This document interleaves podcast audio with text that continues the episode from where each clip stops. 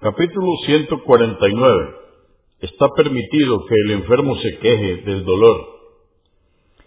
Sin llegar a un estado que denote enojo, que indique un rechazo al designio de Alá. 914.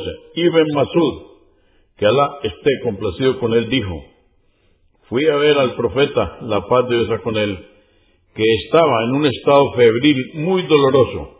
Lo toqué y le dije, te aqueja un intenso abatimiento. Dijo, así es, estoy tan abatido como lo estarían dos hombres de vosotros. Convenido por Al-Bukhari, volumen 10, número 103, y Muslim, 2751. 915.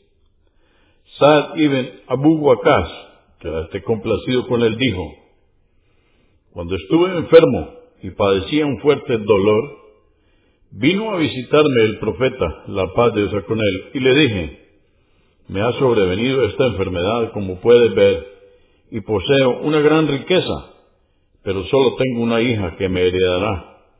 Y mencionó el hadiz completo. Convenido por Al-Bukhari, volumen 10, número 107, y Muslim, 1628. 916.